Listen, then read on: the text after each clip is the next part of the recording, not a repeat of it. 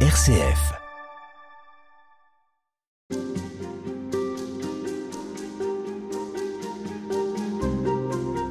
Et on parle toute cette semaine du père Henri de Lubac, cet homme associé à Vatican II, un homme dont on connaît finalement peu la pensée, mais pourtant grande figure catholique. Et on le fait avec vous, père Emmanuel Decaux. Bonjour. Bonjour, bonjour Madeleine, bonjour à tous. Vous êtes vicaire général du diocèse de Grenoble-Vienne, docteur en théologie, vous enseignez au centre théologique de Mélan-Grenoble, vous enseignez la Christologie. Et justement, le père Henri de Lubac, il vous a intéressé, sa pensée, vous êtes plongé dedans. Vous avez ensuite écrit cet ouvrage Prier 15 jours avec Henri de Lubac aux éditions Nouvelle Cité. C'est un livre qui est construit avec les exercices de Saint Ignace de Loyola. Vous faites un, parallèle entre la foi et la théologie euh, d'Henri de Lubac et les exercices spirituels, on y reviendra. Qui est cet homme qui est pleinement du XXe siècle, 1896-1991, Henri de Lubac Il a traversé euh, le XXe siècle quasiment. Hein un homme passionnant, un homme euh, qui s'est passionné euh, à la fois pour l'Évangile et le Christ, qu'il a découvert dans sa famille tout jeune, et qu'il a approfondi euh, dans sa scolarité puisqu'il a été élève chez les jésuites. Et comme tout bon élève des jésuites, il entre chez les jésuites très jeune. après une seule année d'études ici à Lyon, dans, aux facultés catholiques, en faculté de droit, il fait une petite année et puis ensuite il entre au noviciat des jésuites il est mort donc en, en 1991 à Paris après une riche vie, euh, une vie euh, mouvementée au sein de la compagnie, mouvementée parce que euh, l'Église au XXe siècle, on le sait bien, a été mouvementée elle-même. Toute l'Église a été en mouvement et Lubac y a participé pleinement en épousant toutes les, les réalités de, de, cette vie de l'Église et de cette vie du monde avec les deux conflits qui ont marqué le XXe siècle, la Première et la Seconde Guerre mondiale, dans laquelle il a été engagé comme soldat à la Première Guerre mondiale et puis dans la résistance et notamment la résistance intellectuelle ici à Lyon pendant la Seconde Guerre mondiale. Il s'est pleinement engagé. Voilà, Henri mmh. Lubac, c'est un homme engagé, engagé dans sa foi, engagé dans la vie du monde et qui par là a aidé l'Église, à mon sens en tout cas, euh, et c'est comme ça que l'apprécient beaucoup de, de, ses lecteurs, à aider l'Église à devenir ce qu'elle est aujourd'hui, c'est-à-dire une Église qui veut parler au monde aujourd'hui avec le langage des hommes et des femmes aujourd'hui, qui veut dire l'Évangile pour le monde d'aujourd'hui. Si vous deviez dépeindre son caractère, son tempérament, son environnement social, familial, qu'est-ce que vous diriez de lui? Qu'est-ce qu'on a gardé de lui en fin de compte? On a gardé de lui un homme euh, d'une rare brillance intellectuelle.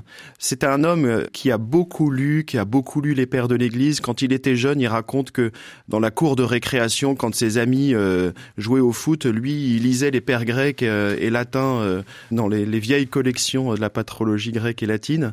donc c'est un homme très très très féru de lecture, très intellectuel, très marqué par tout ça.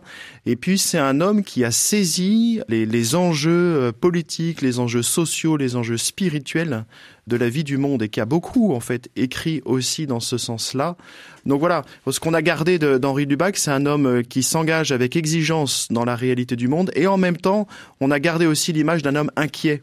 Henri Lubac, c'est un homme aussi qui a été marqué par, euh, après le Concile Vatican II notamment, euh, par euh, l'inquiétude de, de la, la, difficulté avec laquelle l'Église recevait les textes et le souffle du Concile Vatican II. Ça a beaucoup inquiété Henri de Lubac, qui, sur la fin de sa vie, a, a donné une image qui, qui n'a pas été facile à accueillir, je pense, et qui fait que, qui participe du fait qu'on ne le connaît pas très bien mmh. ou pas suffisamment. Il a donné un peu cette image d'un homme trop inquiet, un homme voilà un peu pris par parfois même le désespoir de voir comment l'Église euh, peinait à accueillir ce souffle puissant euh, du Concile Vatican II et partant parfois dans des dérives euh, qui ont fait et qui font encore parfois aujourd'hui les difficultés dans mmh. notre Église telle qu'on la connaît quoi.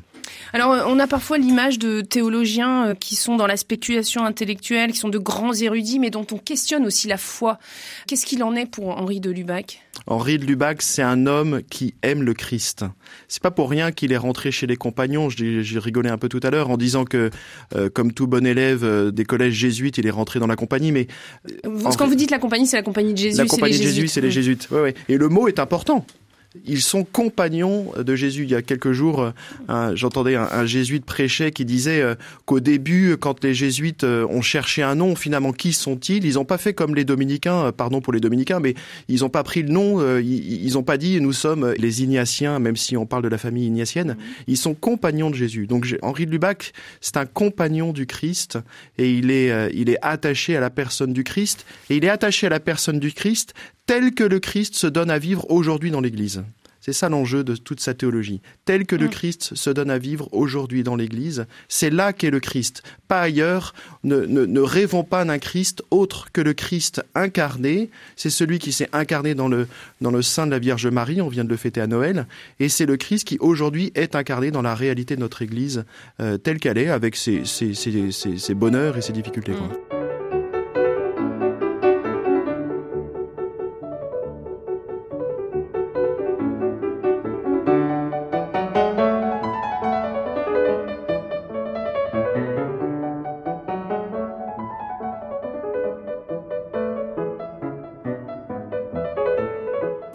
Vous parlez de la réalité de l'Église, cette institution dans laquelle il a grandi et puis qu'il a choisi en, devenant prêtre, une institution qui l'a chahuté, qui l'a même euh, conduit à une forme d'exil en tout cas, qui l'a expulsé de la faculté.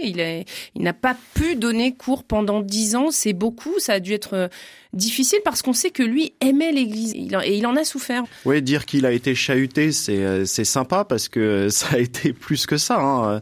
1929, il commence son enseignement ici à, à, Lyon, aux facultés de l'Université catholique de Lyon. Et puis 1950, euh, c'est le coup de tonnerre. Il est interdit comme ça du jour au lendemain d'enseignement parce que il est suspecté d'hétérodoxie, de pas respecter l'orthodoxie catholique, et donc il est évincé comme ça. Ce qui a été très difficile pour lui en réalité, c'est qu'il a jamais, il le dit dans son mémoire sur euh, sur ses écrits, il a jamais pu s'expliquer il n'a jamais pu s'expliquer auprès des autorités, soit du Saint-Office à Rome, soit de la compagnie, euh, même s'il a gardé de très bons liens avec le provincial de l'époque, mais avec le général. Il n'a jamais été interrogé, il n'a jamais pu se défendre finalement. C'est un homme qui n'a jamais pu se défendre. Donc on lui a demandé d'arrêter, de partir. Il a erré, hein.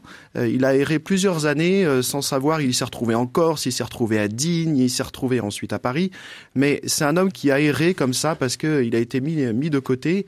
Mais ça remonte un peu à loin en fait, hein, parce que Henri Dubac, quand il était jeune, quand il était en formation, précisément parce qu'il était très attaché, il avait découvert les pères grecs, les pères latins, toute la, la richesse de la tradition qu'on ne connaissait pas. Il faut imaginer que ici on est à Lyon, euh, au lieu où sont nées les sources chrétiennes, cette magnifique collection qui, qui nous permet aujourd'hui d'avoir accès en français, parce qu'on connaît moins le latin et le grec que, que Lubac, c'est peu de le dire. Mais donc euh, on n'avait pas accès à tout ça. quoi. Henri Lubac, lui, il s'est nourri de tout ça, et donc il a eu une approche dès sa jeunesse et sa formation théologique, euh, philosophique et théologique, il a une approche du mystère de Dieu assez novatrice en réalité. Et donc en fait, même jeune, même en formation, il était déjà un peu suspecté quoi. Donc l'interdiction de 1950, elle vient comme euh, une épée de Damoclès qui lui tombe sur la tête, mais en même temps, elle a été, j'allais presque dire, préparée depuis de nombreuses années parce que sa manière d'approcher le mystère du Christ était assez euh, assez nouvelle pour l'époque. Et alors, il a été rattrapé, entre guillemets, après, puisqu'il est invité au Concile de Vatican II pour travailler justement à cette euh, réforme. C'est Jean 23 qui, euh, qui l'appelle à participer à la commission préparatoire du Concile. Euh, il l'a appris dans le journal, en lisant le journal. Donc c'est c'est peu de le dire qu'il a été cher. on va dire qu'il y a des problèmes de communication dans l'Église là. ça date pas d'aujourd'hui manifestement. euh, mais euh, donc il a appris ça en lisant le journal qu'il était nommé par le par le Saint Père à cette commission préparatoire. Et là il va entrer dans une période à la fois passionnante pour lui, en même temps difficile parce qu'il faut imaginer que quand il arrive à Rome pour travailler dans la commission préparatoire et puis ensuite dans les diverses commissions auxquelles il va participer pour euh, aider les pères du concile à la rédaction euh, des textes, au début, il est quand même pas très bien vu quoi. Mm. Euh, il est pas très bien vu notamment parce que il reste très attaché et il défend un de ses amis très proche dans la compagnie de Jésus, le père Teilhard de Chardin, dont il a beaucoup cherché à expliquer l'œuvre et le sens de l'œuvre. Et en fait, à Rome, autour du concile, euh, la pensée du père Teilhard de Chardin est quand même mal vue, mal comprise, etc. Et les ouvrages que Lubac a écrits à ce sujet sont, sont pas simples d'accès et, donc voilà, il est quand même, il arrive dans ce contexte du concile, dans, une situation qui est difficile, non seulement parce que il vient de, cette dizaine d'années où il a été évincé, euh, mis de côté de l'enseignement, et aussi parce qu'il charrie avec lui cette amitié, cette attention pour la pensée de, de Teilhard, qui est mal comprise et mal appréciée par un certain nombre de personnes, notamment les personnes les plus en, en vue, disons, à cette époque-là euh, à Rome. Alors justement, là, vous nous parlez de la théologie. On a évoqué aussi cette foi euh, importante. Quel contact il a, lui, euh, avec la parole de Dieu? Euh, c'est une bonne question. Quand j'ai écrit ma thèse, je me suis dit c'est marrant, je cite pas beaucoup l'écriture, mais c'est vrai que Lubac, c'est pas un exégète, donc il ne travaille pas pour lui-même ou pour eux-mêmes tel ou tel passage ou des textes de, de l'écriture sainte.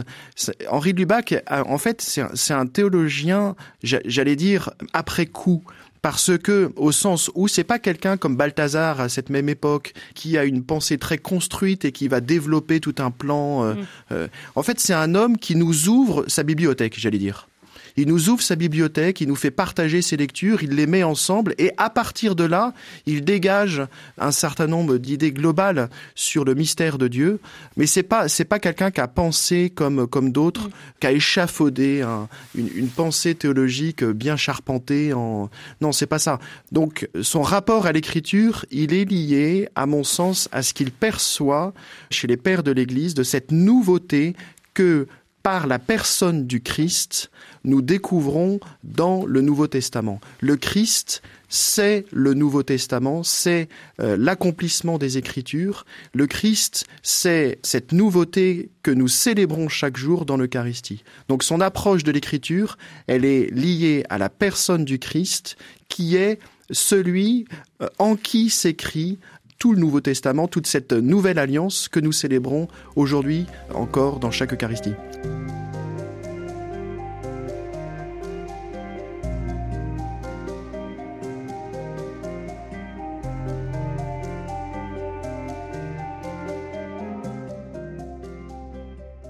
Père Emmanuel Decaux, vous êtes vicaire général du diocèse de Grenoble-Vienne, docteur en théologie et vous vous êtes passionné par ce cardinal. Vous en avez rendu compte dans un livre qui s'appelle Prier 15 jours avec Henri de Lubac aux éditions Nouvelle Cité. C'est un livre qui met en parallèle les exercices de Saint Ignace de Loyola et la théologie de Lubac.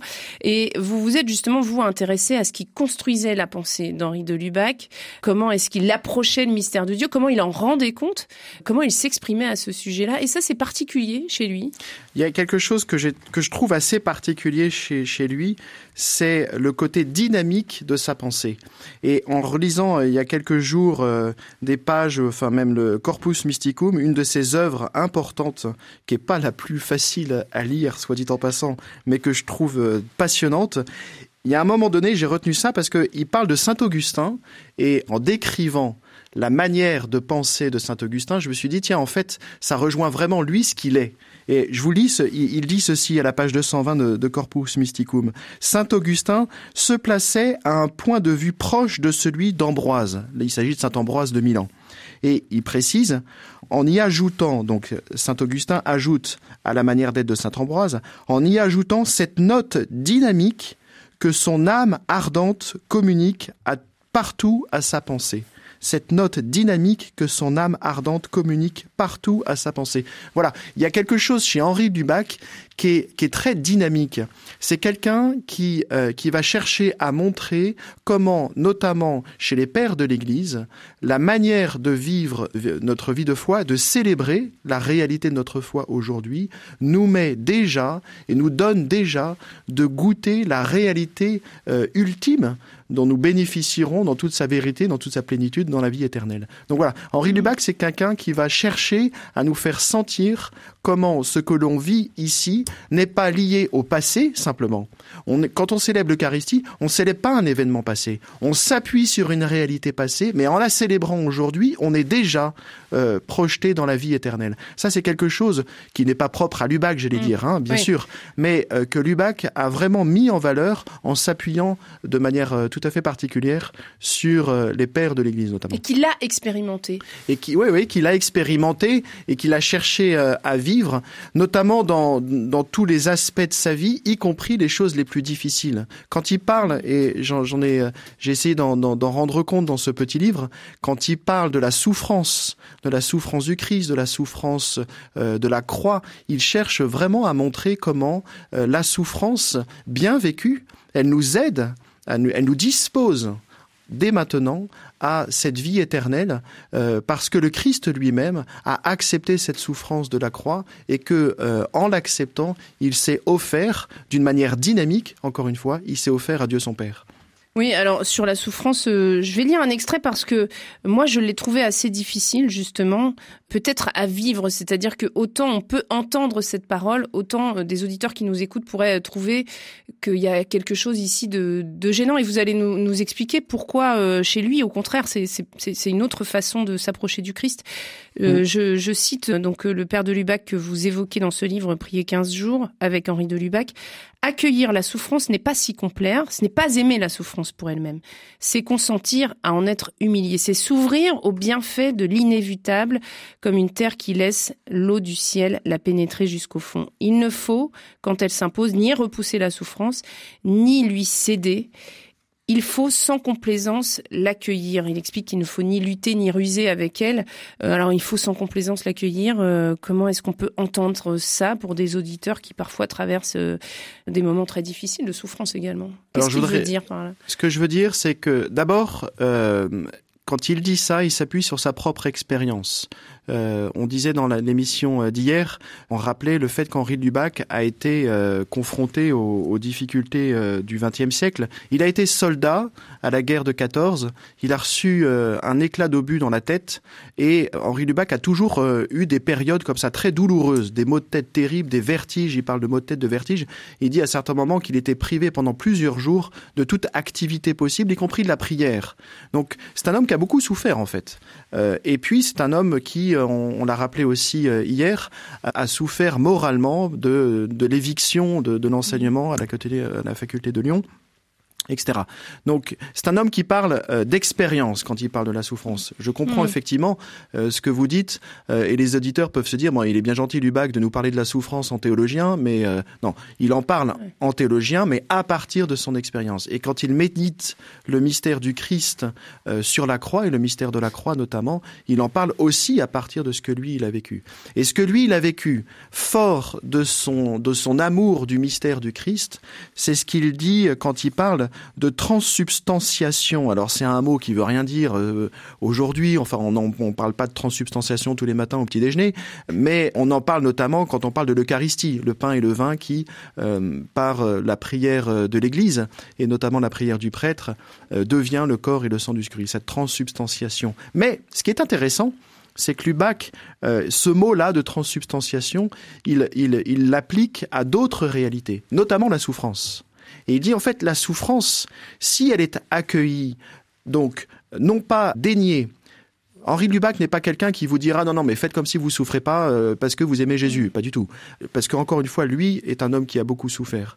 Donc mais par contre si en vertu de votre foi au Christ et comme le Christ qui a accepté cette souffrance sur la croix, si vous acceptez de reconnaître cette souffrance et que du fait de cette souffrance, vous pouvez, comme le Christ sur la croix, offrir quelque chose de ce que vous vivez à Dieu, ou vous offrir, vous, à travers ce que vous vivez à Dieu, là, il y a quelque chose qui est de l'ordre d'une transsubstantiation, comme il le dit. Il parle également d'alchimie, de transfiguration. Vous voyez, la souffrance peut devenir euh, une réalité transfigurée parce que je l'ai acceptée, je l'ai reconnue, je demande pas euh, ou je fais pas comme si elle allait disparaître comme ça, mais l'accueillant, la reconnaissant, je m'offre à, euh, à Dieu, je m'offre aux autres aussi, et je fais de cette souffrance quelque chose qui, qui devient, comment dire, l'assise d'un dynamisme. On mm. parlait tout à l'heure de dynamisme, et on y revient.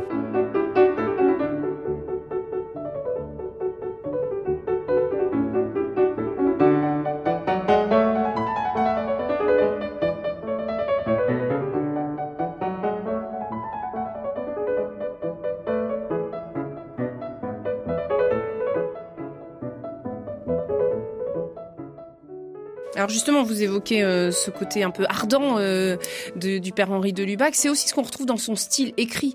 Au final, c'est quelqu'un qu'on peut lire et qu'on peut découvrir, qu'on peut apprécier euh, sans être soi-même un grand théologien. C'est véritablement accessible. Il n'a pas une langue très compliquée. C'est pas un homme qui utilise des concepts euh, compliqués, Henri de Lubac, pas du tout. Encore une fois, on le disait hier, c'est pas quelqu'un qui a échafaudé une grande théologie bien charpentée en plusieurs volumes, etc. Il nous ouvre sa bibliothèque, il nous partage ses lectures et ce qu'il passionne. Et plusieurs de ses ouvrages, du reste, sont des compilations euh, de textes, mm. d'articles, de choses qu'il a mises ensemble. Le premier ouvrage, qui pour le coup est vraiment euh, le plus facile à lire, si les auditeurs qui nous écoutent se demandaient mais par quoi commencer, il faudrait commencer par celui-là euh, c'est Catholicisme, euh, son premier ouvrage, qui paraît en 1938. Euh, c'est un ouvrage qui est accessible, qui est issu de plusieurs articles, de plusieurs choses qu'il a mises ensemble, parce que on lui a demandé d'écrire un ouvrage pour la collection dans laquelle c'est paru. Donc, c'est pas un homme euh, qui a un langage très compliqué. Par contre, il faut reconnaître que certains ouvrages sont complexes parce que Henri Lubac nous ouvre sa bibliothèque, mais il y va pas par quatre chemins, quoi. Mm. Donc, euh, c'est vrai que par exemple, Corpus Mysticum, euh, bon ben, il faut, faut être bien réveillé pour pour le lire, ou bien alors si vous avez une migraine et que vous savez pas comment dormir, vous pouvez vous pouvez tenter le coup, ça risque de vous endormir assez vite. donc c'est pas, voilà, c'est, il y va pas par quatre chemins, il, il, met pas des, des, des fioritures de partout pour nous aider. Il nous ouvre les choses, il nous fait lire tous les auteurs. Et euh, du coup, euh, à certains moments, on peut se perdre un peu dans, tout le florilège de textes euh, auxquels il nous donne accès. Quoi. Donc on a noté catholicisme. Alors il a aussi cette, cet attachement fort à l'évangile. Il dit à un moment donné que il, il s'élève contre les contrefaçons de, de l'évangile. En quoi est-ce que on a dénaturé le, christianisme? En, quoi est-ce que l'évangile est, un peu appauvri peut-être? En fait, c'est ce que j'ai utilisé comme texte euh, euh, pour la première journée de ce prier 15 jours euh, avec Henri de Lubac. Ce que j'aime beaucoup, c'est, pour répondre à votre question, c'est la transformation qu'il met en valeur entre la force du christianisme et le christianisme de force. Quand il dit euh, qu'on a toujours le risque de vouloir finalement, euh, si je le dis avec mes mots, utiliser l'évangile pour avoir un impact dans le monde. J'utilise l'évangile pour avoir un impact pour me faire entendre, pour faire valoir telle ou telle cause ou je ne sais quoi. Euh, ça, c'est le christianisme de force.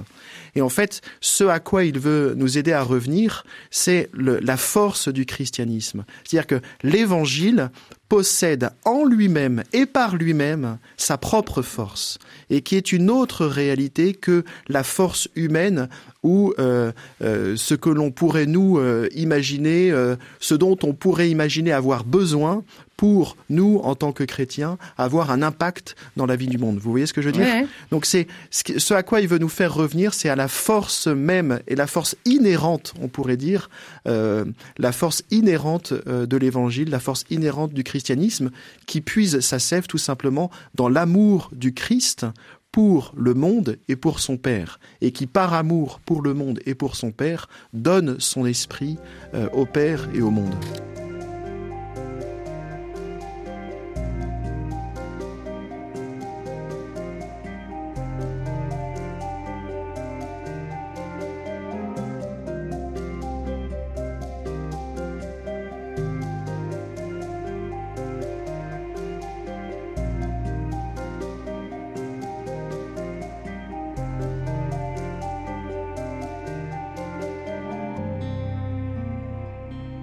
Père Emmanuel Decaux. Vous êtes euh, l'auteur d'un livre qui s'appelle Prier 15 jours avec Henri de Lubac. Dans ce livre, vous vous arrêtez sur l'enfer, sur les grincements dedans dont parle Jésus, sur les châtiments éternels, sur en fait cette réflexion de la vie après la mort. Qu'est-ce que de Lubac euh, a dit de l'enfer euh, réfléchi?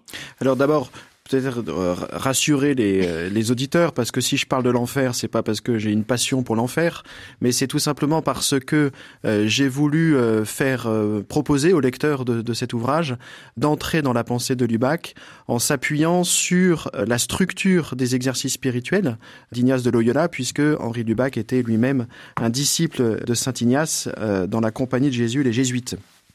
Or, dans les exercices spirituels, dans la première semaine des exercices spirituels, Saint Ignace de Loyola propose une méditation sur l'enfer. Alors euh, peut-être que ça donnera pas tout de suite envie aux auditeurs d'aller faire une retraite spirituelle de Saint Ignace, et pourtant, et pourtant, euh, c'est passionnant de l'air de rien euh, de s'arrêter sur cette question de l'enfer et de s'y arrêter avec Henri de Lubac. Pourquoi?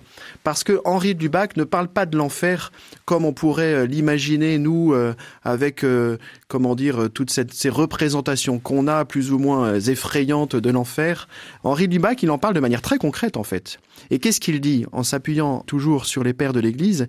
Il dit l'enfer, c'est la rupture, c'est la désintégration de l'unité originelle. Nous sommes faits hommes et femmes, au milieu de la réalité qu'est la création, nous sommes faits pour faire cette expérience de l'unité, de relation qui, entre nous et avec tout le cosmos, c'est pour ça d'ailleurs qu'il a beaucoup soutenu Teilhard de Chardin sur cette question de l'unité avec le cosmos, nous sommes faits pour goûter cette joie, cette grâce de l'unité. Et donc l'enfer, qu'est-ce que c'est? C'est que lié au péché, je me coupe de cette unité de cette unité avec Dieu, évidemment, et de cette unité avec les autres, et on pourrait rajouter avec le cosmos. Ça veut dire l'enfer sur Terre, là, ce dont vous parlez. Finalement, c'est pas cet enfer euh, post-mortem. Exactement, exactement. C'est-à-dire, ce qu'il dit, c'est que on peut parler de l'enfer comme si c'était un truc, il faut faire gaffe, il faut qu'on soit gentil sur Terre, parce mm. que sinon, à la fin, on n'aura pas assez de points pour aller au paradis. Non, pitié, sortons de ça. L'enfer, c'est une réalité dont on goûte malheureusement, dont on peut goûter malheureusement aujourd'hui. Euh, la, la, réalité, il n'y a pas besoin de d'allumer mm. très longtemps la télévision aujourd'hui pour le voir. Il cite à un moment donné Maxime le Confesseur, qui n'est peut-être pas euh, votre euh, lecteur euh, du soir préféré, ni ceux des auditeurs, en tout cas ça n'est pas le mien, désolé. Maxime le Confesseur, c'est un moine et théologien byzantin, oriental donc, qui est mort en 662. Henri de Lubac dit Maxime le Confesseur considère le péché originel comme une séparation, une fragmentation, on pourrait dire, au sens péjoratif du mot, une individualisation. voyez, le péché originel, c'est cette rupture d'unité, le fait que j'engage ma liberté, non pas pour nourrir la relation avec l'autre et avec le tout autre, mais en, en me coupant des autres et de Dieu. Et de ce fait-là, l'enfer, c'est cette atomisation, on pourrait dire, mhm. qui fait que je ne suis plus relié à ce qui fait, euh, ce qui fait ma vie et ce qui fait ma joie. Quoi. Je ne suis plus relié parce que je rejette Dieu, en fait. Parce que je rejette Dieu et les autres et le monde dans lequel je suis. Ouais. Je me considère comme un homme suffisant. C'est ça qui est derrière. Et il va jusqu'à dire que l'homme euh, sans Dieu n'est pas vraiment humain. Ce qui fait l'humain, c'est Dieu. Ce qui fait l'humain, c'est Dieu parce que Dieu, il est Trinité. Dieu mm. est relation, Père, Fils et Saint-Esprit. Dieu est donation permanente. Et donc, si nous sommes créés à l'image et à la ressemblance de Dieu, comme le dit le livre de la Genèse, c'est que nous sommes appelés à vivre de cette réalité qui est la réalité de l'union, de la relation euh, permanente. Et donc, vivre le, péché, l'enfer, ça n'est jamais que la, rupture, que la coupure de ce qui fait notre réalité profonde et dont Dieu est, comment dire, la source euh, parfaite. Quoi. Hmm. Alors ça va le conduire à, ce livre euh, Drame de l'humanisme athée, écrit en 1944. Qu'est-ce que c'est pour lui l'humanisme athée? Qu'est-ce que ça peut bien vouloir dire? À cette époque-là On rappelle de Lubac qu'il a traversé tout le XXe siècle. Euh. L'humanisme athée pour pour Lubac, c'est euh, la volonté d'honorer la réalité humaine, d'où le mot humanisme, mais c'est un humanisme qui veut se comprendre à partir de lui-même. Et donc c'est un humanisme qui ne veut pas d'autres références que euh, ses propres euh, capacités. Il y a un moment donné où il parle du progrès. Et Henri de Lubac ne nie pas la richesse du progrès humain, et la richesse des capacités, des potentialités de l'humanité euh, dans, dans ses grandes inventions. Euh, encore une fois, il a traversé tout ce siècle euh, d'industrialisation passionnant, hein, absolument génial.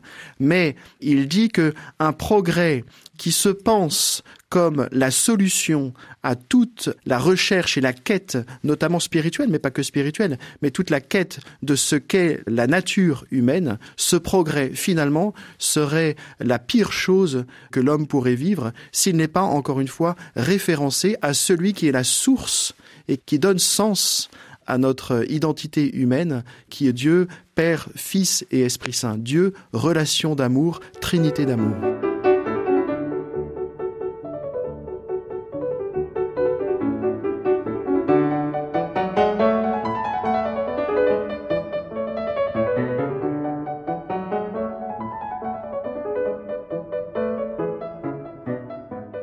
Alors, ce que vous annoncez comme évident pour de Lubac, pour d'autres, ça ne l'est pas. Dieu peut apparaître à ce moment-là dans la pensée comme une invention humaine et les barbaries mmh. euh, de la Deuxième Guerre mondiale viennent, viennent appuyer ceux qui pensent que Dieu n'est finalement là que pour répondre à un désir de consolation et c'est l'homme qui l'a inventé. Il n'est pas au cœur de mmh. l'être humain, il est, il est en surplus, il est euh, inventé par l'homme pour répondre à ses besoins. Que dit de Lubac là-dessus je, je lisais il y a quelques jours un article de monsieur Salamito qui est professeur professeur euh, en histoire euh, antique à la Sorbonne et dans, dans la revue Codex et il parle de ceux qui, euh, comme Michel Onfray ou d'autres, qui remettent en cause l'existence de Dieu et, l'existence de Jésus. De, Jésus, pardon. Et Monsieur Salamito dit, mais aucun historien un peu compétent et un peu honnête ne peut remettre en cause l'existence terrestre de cet homme Jésus de Nazareth, quoi. Et il cite, j'ai été surpris par ça, il, il cite le titre d'un petit ouvrage d'Henri Lubac. Cet ouvrage est tout petit, là il est facile à lire pour le coup. Euh, Dieu se dit dans l'histoire qui est en fait la conclusion, la reprise euh, de la conclusion d'un ouvrage plus complexe, Histoire et Esprit. Euh, Dieu se dit dans l'histoire. En fait, ce que Lubac nous dira, c'est que il va pas chercher à justifier le fait que non, non, Dieu n'est pas une construction, mais en fait, il va prendre acte de ce que la tradition nous transmet, c'est que, à travers l'histoire du peuple d'Israël, au cœur de l'histoire d'Israël, nous recevons de la tradition des apôtres et de l'Église qui s'en est suivie, nous recevons ce fait, ce qu'il appelle euh, souvent, il, aime il utilise souvent cette expression, ce fait du Christ, ce fait que cet homme, Jésus de Nazareth, tel que nous le rapportent les Écritures et toute la tradition, cet homme a vécu un jour sur terre et que il a donné sens euh, en accomplissant les promesses d'Israël. C'est comme ça que les premiers chrétiens l'ont perçu, à commencer par les apôtres. Il a donné sens aux promesses faites à Israël en accomplissant euh, ces promesses par l'offrande de sa vie, par amour pour les hommes. Donc, Henri Lubac ne cherchera pas à vous euh, convaincre ou à convaincre celles et ceux qui, on peut le comprendre, nous disent non mais vous avez fumé la moquette, pardon pour l'expression, mais vous avez inventé quelque chose. Henri Lubac ne cherchera pas à nous justifier toute, toute la chose. Il nous ramènera à ce qui est au fond, euh, comment dire, à la base de, de, notre vie chrétienne, de notre foi chrétienne, qui est ce que nous avons reçu de la tradition comme accomplissement euh, de la tradition des promesses faites à Israël. Est-ce qu'on peut dire qu'il a au fond une lecture de l'histoire qui est une lecture euh, théologique de l'histoire, c'est-à-dire comment dans cette histoire Dieu vient se révéler, donc à travers le Christ, mais aussi à travers des, son quotidien, je dirais. Merci euh, de cette expression, c'était le sujet de ma thèse. C'est la théologie de l'histoire d'Henri Lubac. Henri Lubac ne fait pas de l'histoire une réalité euh, inerte, j'allais dire, ou un simple euh, substrat qu'on est obligé de vivre. Je, je, je suis né il y a quelques... dates. Exactement. Euh, il fait de l'histoire le lieu, le moyen par lequel Dieu se révèle à l'humanité, se fait connaître à l'humanité, et il fait de l'histoire le moyen par lequel nous pouvons, nous, à la suite du Christ, entrer dans cette connaissance, dans cet amour de Dieu. Mon histoire, l'histoire de, des auditeurs, chacune de nos histoires, avec ses hauts et ses bas, avec ses difficultés et ses joies, elle est le lieu par lequel je peux euh, goûter cette présence de Dieu, apprendre à entrer dans cette relation d'amour avec Dieu qui transforme ma vie. Alors tout le monde ne le voit pas. C'est comment aussi on peut lire que Dieu est dans notre histoire aujourd'hui et comme il l'a été dans les siècles passés j'allais dire, et c'est l'objectif de ce petit livre, c'est d'essayer d'entrer dans cette logique euh, de Dieu. Il y a un moment donné, euh, je l'utilise en parlant du combat spirituel.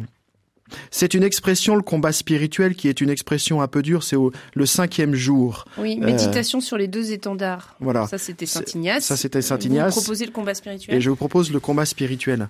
En fait, l'expression combat spirituel, euh, elle est un peu bizarre. Hein. Ça donne un peu une idée de Dark Vador euh, spirituel, un peu, un peu étrange. Euh, en fait, j'ai voulu aborder ce thème-là en utilisant une expression que Lubac utilise beaucoup, c'est l'idée de rythme. Il y a un rythme. Et en fait, la vie du Christ, elle épouse un rythme et on est invité à entrer dans ce rythme. Et donc, quand mon histoire, quand nos histoires, l'histoire de notre humanité, nous paraît difficile à apprécier, à accueillir, quand on veut même l'effacer, la rejeter, et on peut le comprendre parce que c'est trop dur, parce que c'est trop lourd, en fait, Henri de Lubac pourrait nous aider à entrer dans ce rythme-là. Et ce rythme, c'est un rythme ternaire qui est celui du Christ, incarnation, mort, résurrection.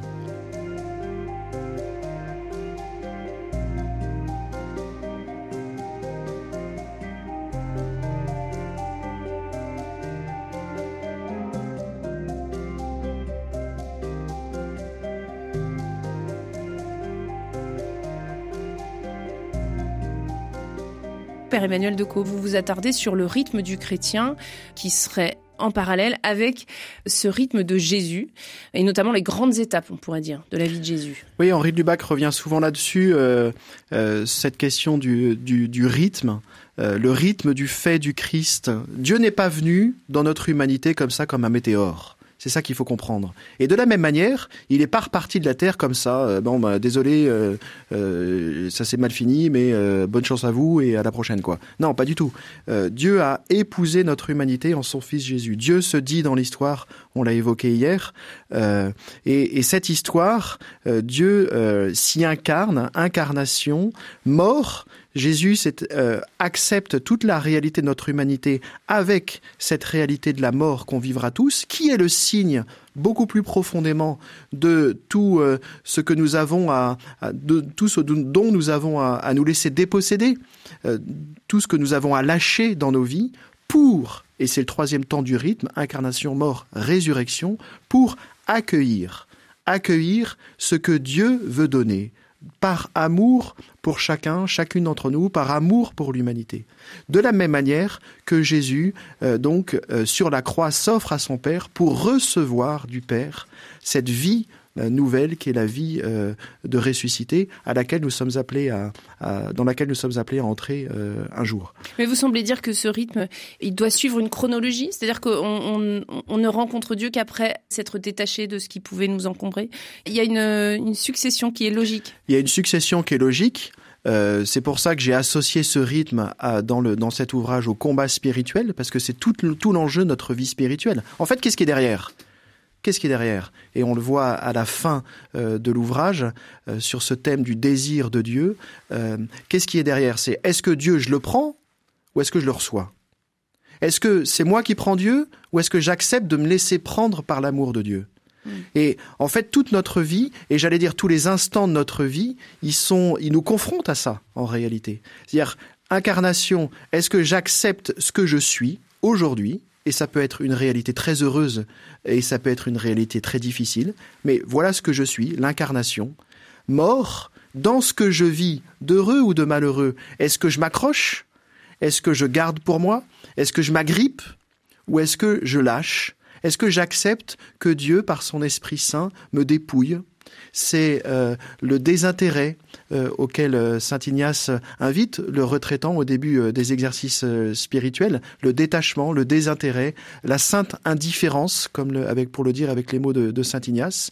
Voilà. Est-ce que j'accepte de me laisser dépouiller par l'œuvre de Dieu pour recevoir, me laisser renouveler dans cette grâce de la résurrection, incarnation, mort, résurrection, Lubac euh, utilise euh, d'autres termes. Il dit enracinement, détachement, transfiguration. Voilà. On est fait pour vivre ça.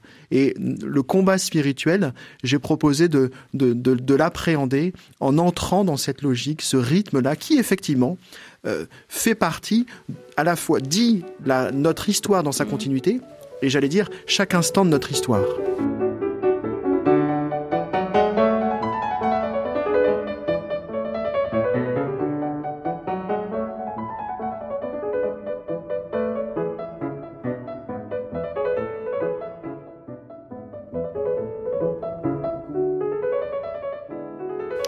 Alors, euh, le père de Lubac évoque aussi cette joie authentique.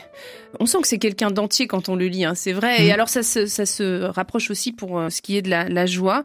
La joie de l'Eucharistie, il en parle avec euh, beaucoup d'enthousiasme, un peu comme comme l'auraient fait les premiers chrétiens. Il y a une forme d'émerveillement qu'il a gardé, c'est assez touchant chez le père de Lubac. Et qui est lié à et qui est lié à ce qu'il découvre chez les pères de l'Église quand dans le livre, je me suis dit, euh, puisque Saint Ignace nous invite à, méditer au début de la troisième semaine sur euh, le don de Jésus euh, dans, sa vie, qui est évidemment vécu de manière concrète et ultime dans la croix, mais qui est anticipé dans la scène, avec notamment ce lavement des pieds, je me suis dit, mais comment est-ce qu'on va aborder ce thème-là, l'Eucharistie? Est-ce qu'on va faire un cours sur l'Eucharistie? Il y aurait des éléments à apprendre. Hein. Puis en fait, je suis retombé sur, sur ces, passages, effectivement, de Corpus Mysticum, où de Lubac nous, nous, nous, fait goûter ce qui a pu être la joie, euh, la joie des disciples à, entrer dans cette réalité nouvelle, cette alliance nouvelle liée à cette découverte qu'ils n'avaient pas comprise euh, de, du Christ qui offre sa vie et qui reçoit de Dieu cette vie nouvelle qui est la résurrection.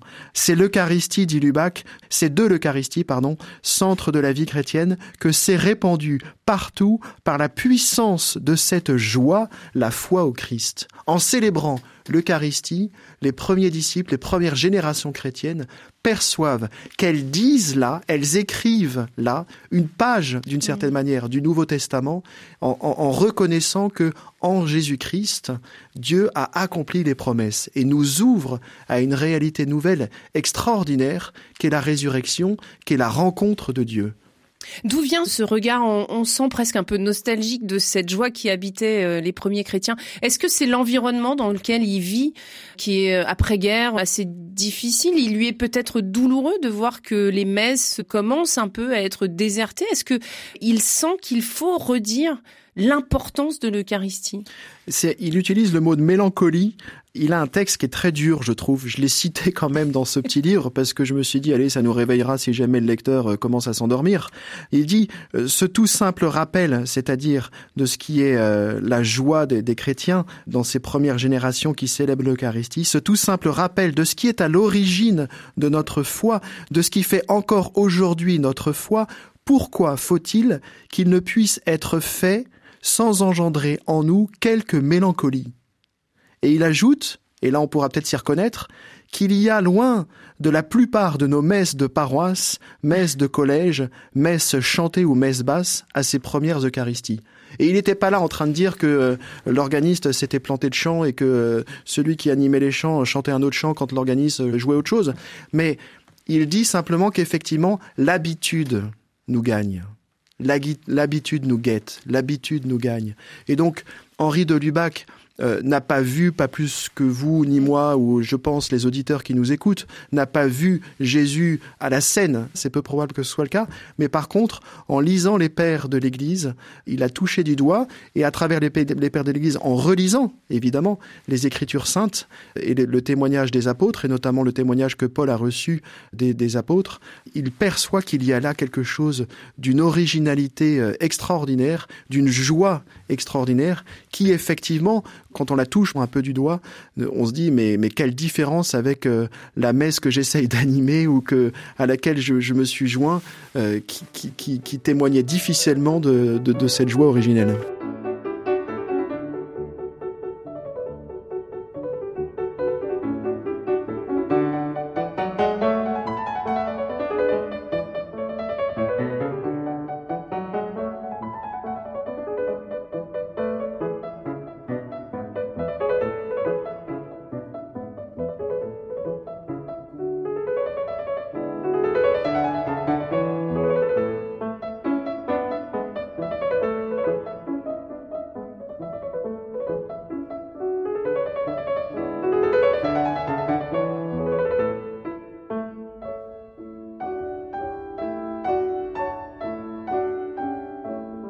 Père Emmanuel de vous qui avez parcouru euh, de nombreux ouvrages euh, du cardinal Henri de Lubac, qu'est-ce qui, d'après vous, le maintient éveillé, le, le maintient euh, ardent, je dirais?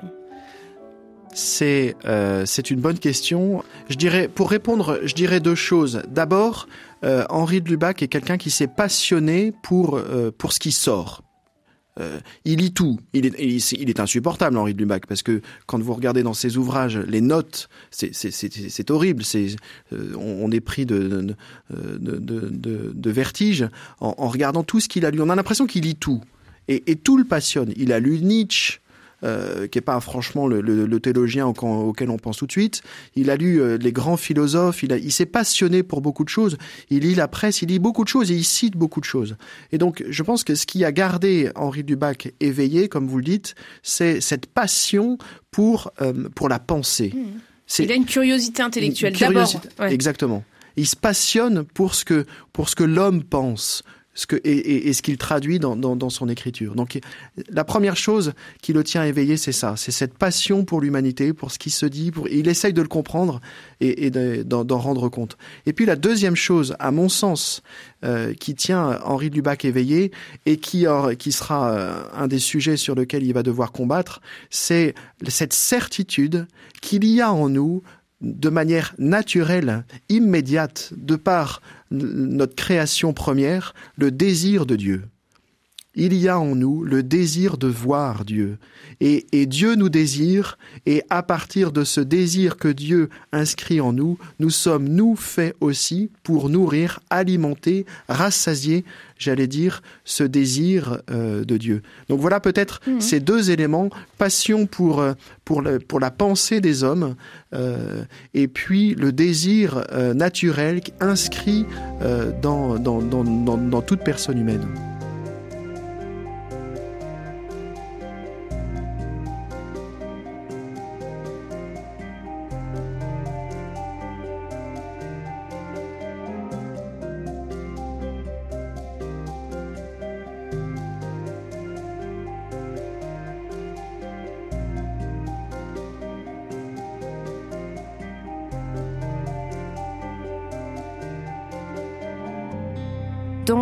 Que le père de Lubac développe, il y a cette question du désir de Dieu qui vous a particulièrement intéressé parce qu'elle traverse, en fin de compte, toute l'œuvre aussi euh, du père de Lubac.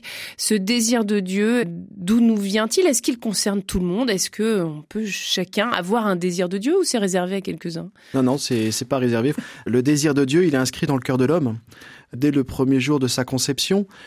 Ça a été le sujet, le sujet difficile pour Henri de Lubac, qui a défendu, euh, coûte que coûte, contre une école théologique euh, qui, euh, de son temps, était omniprésente. Il a défendu ce qu'on appelle le désir naturel de Dieu, le désir naturel de voir Dieu. C'est-à-dire que le désir de Dieu n'est pas ajouté à l'homme, parce que l'homme ayant péché et s'étant coupé de Dieu, Dieu serait venu à la, rescousse dans un second temps, on pourrait dire, pour inviter l'homme à, à s'élever euh, au-dessus de lui-même. Mais euh, Henri Lubac soutient, et en cela il, cherche à, à traduire euh, ce que les pères de l'Église, la, grande tradition de l'Église, a commencé par celle que nous découvrons, que nous méditons dans les Écritures saintes. Henri Lubac a cherché à, à faire voir, à faire sentir que l'homme est créé pour Dieu et que donc nous sommes tous habités, d'une certaine manière, qu'on connaisse Jésus-Christ ou pas, nous sommes tous habités par ce, désir de Dieu, ce désir qu'on pourrait traduire et que euh, d'autres traduiront autrement, ce désir d'infini, ce désir de, euh, transcendance, etc. Mais Henri Lubac le, en parle comme le, désir d'une rencontre, d'une relation à Dieu. Il en parle comme le désir d'un don. L'homme désire désire Dieu, c'est-à-dire que l'homme a inscrit en lui euh, cette capacité à recevoir le don de Dieu, Dieu qui se donne à l'homme et qui invite l'homme à se donner en retour. Et à être transformé. Et à être transformé, on est transformé par ce don. Il a un petit passage, je me permets de le citer, euh, dans cet ouvrage surnaturel qu'il a écrit et qui a été euh, un des objets de, de litige. Surnaturel, c'est le nom de l'ouvrage. Surnaturel, c'est le nom de l'ouvrage, exactement, oui, merci. Et il dit, l'esprit, donc l'esprit de l'homme, l'esprit ne désire pas Dieu comme l'animal désire sa proie. Nous, ne cherchons pas Dieu comme, euh, comme un, chien qui, qui, aurait trouvé son os et qui part ronger son os euh, dans un coin du jardin. Il, il continue, Lubac continue, l'homme désire Dieu, il le désire comme un don. Il ne cherche point à posséder un objet infini, il ne s'agit pas de le posséder, mais il poursuit, s'il veut, il veut, pardon, la communication libre et gratuite d'un être personnel. L'homme veut la communication libre et gratuite d'un être personnelle. Voilà ce qui est inscrit au cœur de l'homme, ce qu'Henri Dubac appelle, avec d'autres, euh, le désir naturel de Dieu. Nous désirons, il y a en nous ce désir de la rencontre de Dieu, parce que Dieu veut se donner comme une personne à l'homme pour nous faire être pleinement ce que nous sommes appelés à être. Mais pour lui, c'est pas une transcendance quelconque, c'est pas un désir de, de spiritualité, c'est pas un désir de faire grandir l'âme ou l'esprit. Pour lui, c'est très clair que c'est Dieu, c'est un appel de Dieu venu au monde en Christ. C'est Dieu qui se donne. Le, le mot qu'il faudrait arriver à, dont il faudrait arriver à, à mesurer tout, toute la profondeur, c'est relation. Pas un mot, c'est un mot tout simple. Euh, J'étais assez touché il y, a, il y a quelque temps en lisant des pères, des, des écrits de, de pères chartreux, c'est de chez moi, euh, et en buvant un peu de chartreuse, on, on, peut mieux apprécier encore les écrits des chartreux. Euh, et c'est étonnant de voir ces hommes qui vivent dans la solitude, de, les, de voir comment ils traduisent cette relation qui les fait vivre ils vivent en solitude la plupart du temps, la plupart de la journée, ils sont en solitude, euh, mais ils goûtent une qualité de relation, en fait, qui leur fait atteindre à la profondeur, probablement, en tout cas c'est ce que j'ai cru lire, de leur être. Et je crois que c'est ça qu'Henri Lubac a cherché à, faire sentir en parlant du désir naturel de Dieu. Nous ne désirons pas, je l'ai lu tout à l'heure, Dieu comme euh, un animal désire sa proie. De la même manière, Dieu ne se révèle pas à nous euh, euh, comme euh, un être lointain. On n'est pas au théâtre. Il y a un endroit, il, il utilise carrément cette expression. Dieu ne se donne pas en spectacle. On n'est pas, on pas au théâtre, on n'est pas au cinoche. Non, c'est une relation. C'est une relation. Ce qui fait la vérité de notre être et ce que notre vie spirituelle peut chercher, devrait chercher à honorer, c'est cette possibilité euh, de relation à Dieu, de donation mutuelle. Dieu se donne et je suis appelé à me donner. Et c'est ça qui fait vivre le cœur de l'homme.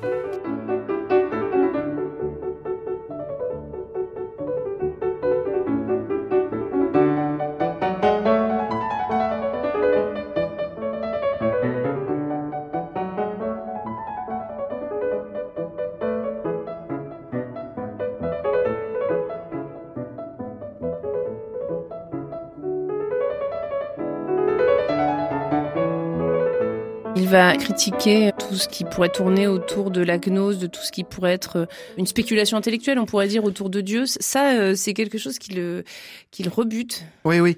Euh, et qui est lié au fait que on lui a demandé à, Lyon euh, de travailler sur le bouddhisme il ignorait tout du bouddhisme. Il n'était pas franchement euh, bouddhiste. Il avait jamais été en Inde. Il y est jamais allé. Euh, mais on lui a demandé de donner un cours d'histoire des religions comme ça. Et tiens, est-ce que tu pourrais donner un cours d'histoire des religions? Oui, bien sûr. Et donc il s'est intéressé notamment au bouddhisme. Et c'est ce qui fait que euh, il a développé ou approfondi quelque chose autour de la mystique. En fait, Henri de Lubac nous permet, à mon sens, de comprendre que la mystique n'est pas réservée, je parlais tout à l'heure des chartreux, n'est pas réservée aux chartreux ou à ceux, pardon pour la blague, euh, qui boivent de la chartreuse, mais la mystique, elle est pour tout chrétien. Elle est pour tout chrétien. Parce que qu'est-ce que c'est que la mystique? La mystique, c'est la rencontre personnelle de Dieu et c'est ce désir de vivre de l'amitié de Dieu et qui est une, une, quelque chose de très concret, de très réel dans la rencontre du Christ ressuscité. Pour lui, tout, tout véritable croyant est un apôtre et on ne peut pas échapper aux soucis des autres, on ne peut pas échapper au temps consacré à Dieu. Être chrétien, c'est accepter de témoigner être chrétien seul dans ma chambre, c'est pas être pleinement chrétien. La vie chrétienne, comme celle des apôtres, elle nous porte à témoigner. Et ça, c'est euh, très étonnant quand même, quand on lit les récits de, de, résurrection, quand Jésus, dans l'évangile de Jean, apparaît à Marie-Madeleine, euh, il l'envoie tout de suite. Va dire à mes frères. Et quand Jésus apparaît le soir de Pâques dans, au Cénacle, euh, toute porte close, etc., comme le raconte l'évangéliste Saint Jean, Jésus leur dit tout de suite, je vous envoie. Recevez l'Esprit Saint, je vous envoie. En fait, le témoignage n'est pas la conséquence de l'expérience de Dieu. Le témoignage fait partie de l'expérience de Dieu. Pour découvrir pleinement qui est Dieu, acceptons, vous, moi, chacun de nous, là où nous sommes, au travail, en famille, avec nos amis, acceptons humblement, simplement, de dire ce qui nous fait vivre. Et de cette manière-là, nous, nous pourrons approfondir davantage encore le mystère de Dieu. Le témoignage fait partie de l'expérience de Dieu. Il n'est pas simplement à, concevoir ou à envisager comme la conséquence d'un préalable. Ça y est, je suis chaud, je suis prêt à témoigner. Non. Il faut oser entrer dans ce dialogue ce qui est derrière, c'est cette idée de dialogue. Mm. C'est-à-dire que Dieu, c'est celui qui entre en dialogue avec l'humanité. Si je veux, moi, faire l'expérience euh, pleine et entière de Dieu, eh ben, il faut que j'accepte aussi d'être en dialogue avec l'humanité, celle qui m'entoure. Il n'aime pas les discours qui forceraient la, croyance. Hein. C'est vraiment pas euh, son, son, état d'esprit. Non, oui, oui, effectivement, oui. Non, ce qu'il ce qu'il ce qu'il cherchera à, nous faire sentir, c'est que euh, c'est ce que euh, on a dit précédemment sur euh, cette distinction entre le christianisme de force et la force du christianisme. Le christianisme, l'évangile a en elle-même cette force qui peut toucher les cœurs. Hmm. Donc notre rôle à nous, c'est pas, comme le disait Sainte Bernadette, c'est pas de faire croire, de justifier les choses, c'est de dire. Et alors dire justement, c'est ce qui va arriver avec euh, la béatification qui a commencé 23 septembre 2023. C'est ouvert. Ça veut dire quoi le procès en béatification du père de Lubac? Alors euh, c'est lié euh, à l'archevêque de Lyon. Enfin, en, réalité, l'archevêque de Paris, puisque Henri Lubac est mort à Paris et un procès en béatification, il est toujours ouvert à partir du diocèse dans lequel est décédée la personne. Mais l'archevêque de Paris a donné à l'archevêque de Lyon la compétence pour euh, ouvrir euh, ce procès euh, de béatification. Donc en mars dernier, c'est la procédure, hein, les évêques de France ont voté pour autoriser l'ouverture du procès et donc le procès a été ouvert en septembre dernier ici à Lyon. Donc c'est une belle étape, tous les, les s'en réjouissent. Hein. Pourquoi? Parce que ça permettra, à mon sens, deux choses. D'une part, de mieux faire connaître la pensée, la riche pensée d'Henri Lubac et son actualité pour aujourd'hui. Et puis la deuxième chose, c'est de, découvrir davantage la figure spirituelle d'Henri Lubac. Henri Lubac a été décrit par le pape Jean-Paul II comme un maître spirituel. Il en parle comme un maître spirituel. Henri Lubac n'est pas d'abord ou pas seulement un théologien, un érudit, un grand lecteur des pères latins, des pères grecs de l'Église, euh, de toute la théologie euh, médiévale. Henri de Labac, il est jésuite et c'est la dénomination des jésuites, on l'a dit. Il est un compagnon de Jésus. Et pour ceux qui sont impatients, il y a déjà une première étape, c'est de prier 15 jours avec Henri de Lubac. C'est ce que vous proposez, Père Emmanuel Decaux, euh, avec cet ouvrage paru aux éditions Nouvelle Cité. Je rappelle que vous êtes vicaire général du diocèse de Grenoble-Vienne. Vous êtes docteur en théologie. Vous enseignez au centre théologique de Mélan, Grenoble, La Christologie. Et puis, on peut retrouver donc ce livre et un autre ouvrage que vous avez cité qui est celui écrit par de Lubac, qui est Catholicisme pour ceux qui voudraient commencer un peu à lire de Lubac. Voilà, s'il y en a qui veulent démarrer. Catholicisme, c'est... Euh, très beau, c'est assez facile à lire. La, finale de catholicisme, la conclusion est magnifique. Et puis, autre, autre ouvrage, c'est Méditation sur l'Église. Un très beau texte sur ce qu'est l'Église. Et dans les, temps qui sont les nôtres, où euh, notre Sainte Église est, est, bien malmenée, où on est malmené, nous, euh, au cœur de notre Église, relire ces pages, euh, c'est revigorant, ça fait du bien. On sent que c'est un théologien qui vous a passionné. Merci beaucoup, Père Emmanuel. Merci à vous, merci à tous. Merci.